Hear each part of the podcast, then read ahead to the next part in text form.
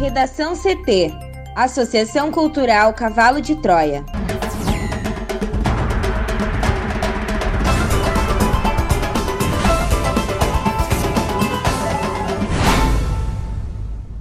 Agora, no Redação CT. Porto Alegre suspende a aplicação de primeira dose de vacinas contra a Covid-19 impostos nesta quarta-feira. Câmara de Campo Bom aprova o relatório de CPI do Hospital Lauro Reis. Sócio de fabricante de vacinas não irá à CPI, que votará requerimentos nesta quarta. Na CPI, Osmar Terra reconhece erro em previsões e relativiza imunidade de rebanho.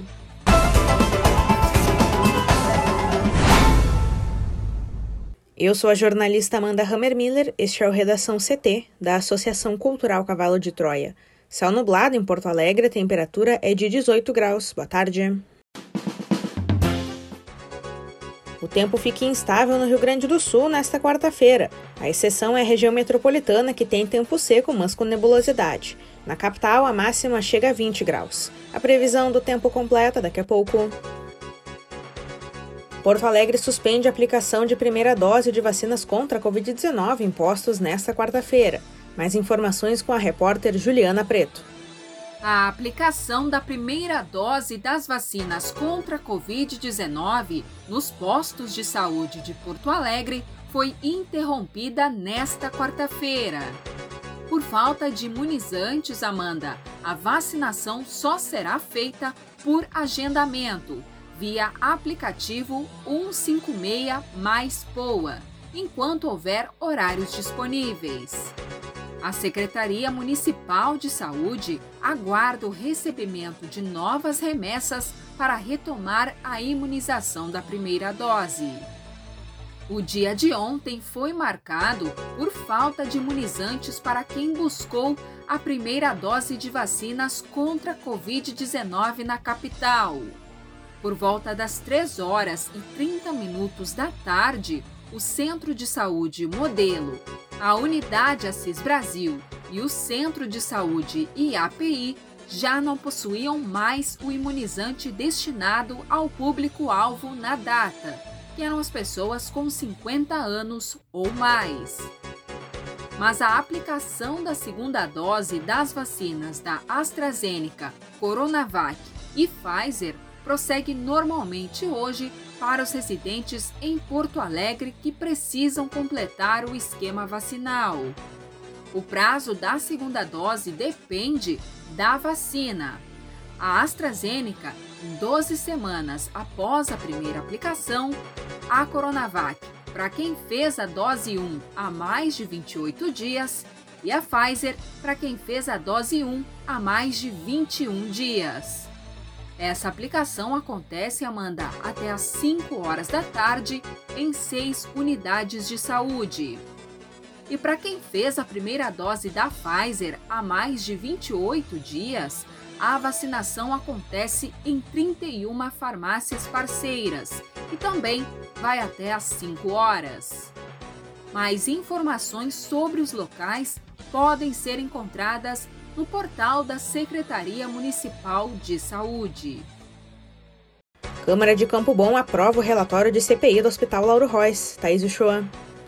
Foi aprovado por unanimidade em sessão nesta terça-feira na Câmara Municipal de Vereadores de Campo Bom o relatório final da CPI instaurada com o objetivo de esclarecer o que ocorreu nas dependências do Hospital Dr. Lauro Reis na manhã do dia 19 de março, quando a falta de oxigênio levou seis pacientes a óbito. Segundo o relatório, ficou comprovado que o oxigênio do Hospital Dr. Lauro Reis é fornecido de forma exclusiva pela empresa Air Liquid e a mesma foi ineficaz na leitura e operação do próprio sistema de telemetria. Segundo os relatórios, o sistema é eficiente e, se acompanhado, permitiria programar as recargas necessárias com segurança, o que não ocorreu. O texto ainda aponta que na manhã do dia 18 de março, um dia antes das mortes, às 7 horas e 20 minutos, os níveis de oxigênio do hospital já estavam em 39,59%, sendo que abaixo de 40% é situação de reabastecimento e abaixo de 30% situação de emergência. O consumo de oxigênio passava pelo seu pico e, de acordo com o relatório da telemetria, pouco após as 5 horas e 33 minutos da manhã do dia 19 de março, a primeira bateria reserva teria entrado em funcionamento, pois o percentual disponível no tanque de oxigênio era de 5,07%. O tanque principal zerou o oxigênio por volta das 7 horas e 30 minutos, quando houve a primeira instabilidade no sistema na UTI na emergência, que passou a trabalhar apenas com bateria reserva que entrou automaticamente duas horas antes, mas que não possuía sozinha pressão necessária para atender equipamentos que necessitam de mais pressão, como os respiradores. Ainda conforme o relatório, a falta de oxigênio ocorreu no horário da troca de turno dos enfermeiros da UTI, fato que de certa forma amenizou a situação, pois havia um maior número de profissionais no local, que logo se mobilizaram em atender manualmente os pacientes até a chegada dos cilindros de oxigênio de transporte. A empresa de manutenção DPG, contratada pela Associação Beneficente São Miguel, também apresentou falhas, pois deveria ter sido mais incisiva junto à Air Liquid no dia anterior exigindo o reabastecimento imediato devido ao estado crítico em que se encontravam. Também falhou ao não permanecer no hospital e não estar nas dependências no dia seguinte, pois tinha ciência do baixo nível de oxigênio disponível no tanque. Segundo o relatório, a Associação Beneficente São Miguel, empresa mantenedora do hospital, deveria ter profissional habilitado para operar o backup e também deveria, como gestora, garantir uma eficiente transição de trabalho entre empresas quando ocorresse a substituição. Falhou ainda ao não reportar a Air Liquid de imediato sobre o aviso sonoro de baixa pressão do tanque. Ciente do risco de falta, no dia anterior falhou também ao não ter criado protocolos que amenizassem a possível ocorrência. Agora, a comissão remeterá uma cópia integral de todo o trabalho realizado pela CPI, acompanhada de todos os documentos que a instruem ao Ministério Público, Polícia Civil e Executivo Municipal. Fará ainda os apontamentos pertinentes à Associação Beneficente São Miguel. Os vereadores ainda sugerem ações que evitem que isso ocorra novamente. Segundo a assessoria de imprensa do Hospital Lauro Reis, a direção da gestora e do hospital não irão se manifestar neste momento. A Air Liquid se manifestará somente após ter acesso ao relatório final da CPI e analisá-lo, o que ainda não ocorreu. Para o Redação CT, Thaís Uchoa. O sócio da Precisa Medicamentos, Francisco Maximiano, não vai comparecer à CPI da Covid nesta quarta-feira no Senado, na sessão para a qual foi convocado para falar sobre a aquisição da vacina Covaxin pelo governo brasileiro. A Precisa é parceira no Brasil do laboratório Bharat BioNTech, a empresa indiana responsável pelo imunizante. A compra pelo Ministério da Saúde por preço superior ao das demais vacinas será investigada na esfera criminal. Por meio de sua defesa, Maximiano justificou a falta por uma viagem recente à Índia, o que o coloca em quarentena obrigatória, de acordo com a Anvisa. O aviso em cima da hora irritou a cúpula da CPI, que chegou a cogitar pedir condução coercitiva do empresário ao ver seu cronograma prejudicado. Com a ausência do empresário e a necessidade da quarentena, os senadores vão votar 58 requerimentos nesta quarta-feira, entre eles a convocação de representantes do Google, Facebook e Twitter, já aprovado, além do pedido de sessão secreta do ex-governador do Rio de Janeiro, Wilson Witzel, e o compartilhamento das investigações contra o auditor do TCU, que criou um relatório sobre a suposta supernotificação de mortes por Covid-19.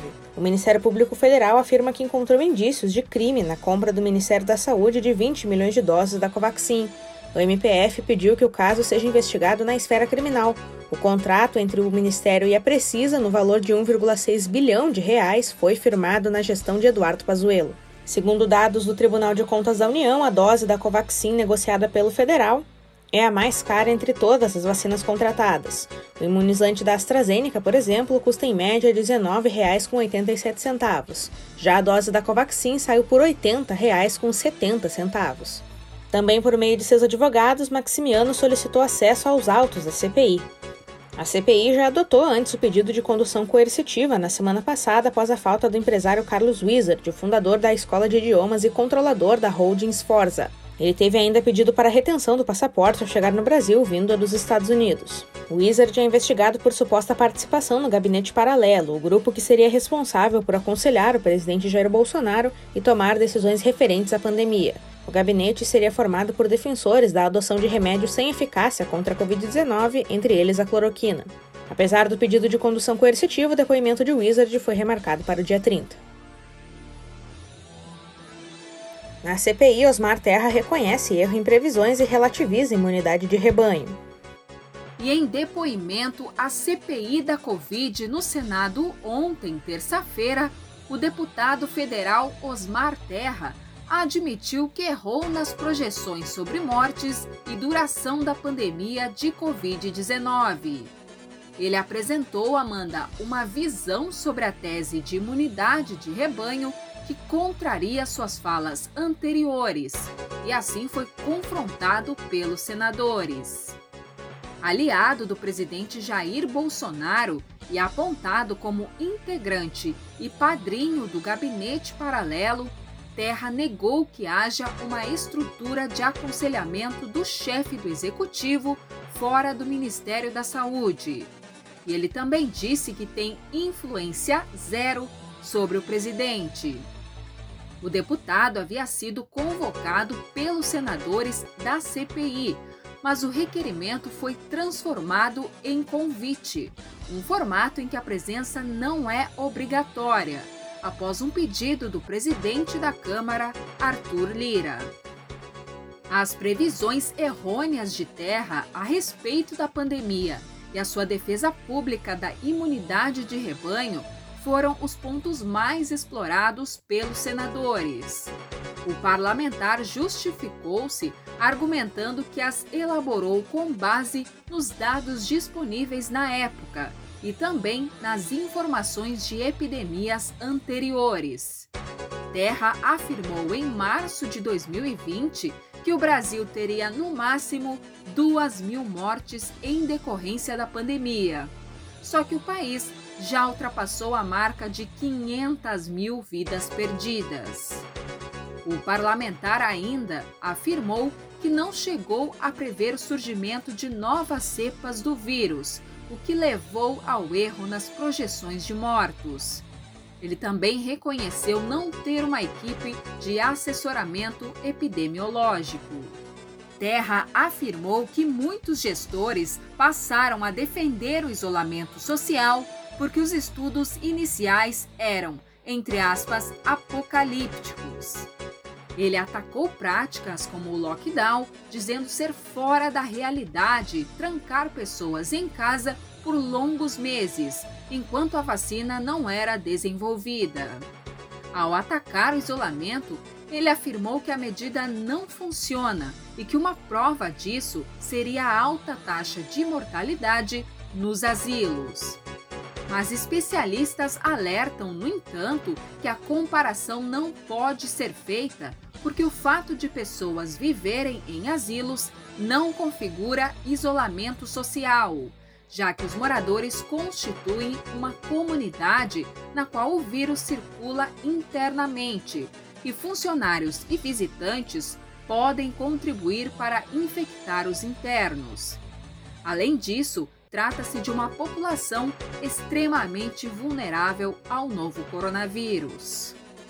Terra também repetiu aquele argumento bolsonarista de que o Supremo Tribunal Federal retirou as atribuições do presidente sobre as decisões tomadas na pandemia e assim jogou a responsabilidade para os governadores, com quem Bolsonaro mantém relação conflituosa ao longo de toda a crise sanitária. Por fim, Amanda, o deputado relativizou declarações anteriores e disse que nunca falou de imunidade de rebanho como uma tese e que apenas constatou que essa imunização coletiva se dá ao fim das epidemias. Mas o relator da CPI, o senador Renan Calheiros, apresentou um vídeo em que Terra aparece defendendo a tese como forma de combater a pandemia. Para o Redação CT, Juliana Preto. No Redação CT, agora previsão do tempo com Juliana Preto. E a quarta-feira terá tempo instável no Rio Grande do Sul. De acordo com a SOMAR Meteorologia, a previsão para a fronteira oeste, campanha e as regiões noroeste, central e norte é de chuva, com intensidade moderada a forte a qualquer hora do dia. E também acompanhada por descargas elétricas, rajadas de vento de até 100 km por hora e queda de granizo. Os maiores acumulados, Amanda, podem ser registrados na fronteira oeste, em municípios como Uruguaiana, Quaraí, Manuel Viana e Itaqui.